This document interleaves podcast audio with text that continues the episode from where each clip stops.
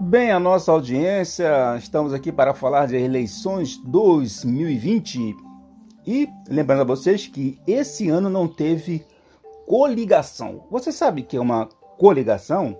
A coligação são quando os partidos criam alianças entre si para aumentar a chance de resultados positivos nas urnas.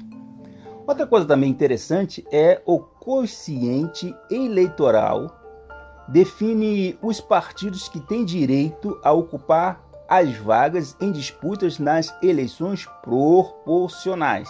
Nesse caso, é, desse ano, nas eleições de 2020, né, no primeiro turno para vereador. E o que é o coeficiente eleitoral? Determina-se o coeficiente eleitoral dividido-se o número de votos válidos pela, é, pelo o, o, o, o número de lugares a preencher em cada circunscrição eleitoral. Por exemplo, em Florianópolis é, tem, havia 23 vagas de vereadores. Então o cálculo é assim: a cada é, 100 mil votos, certo?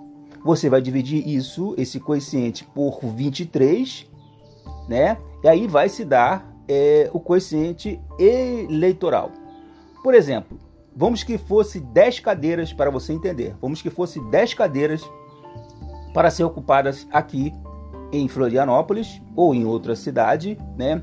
Para, para cada é, 100 mil votos.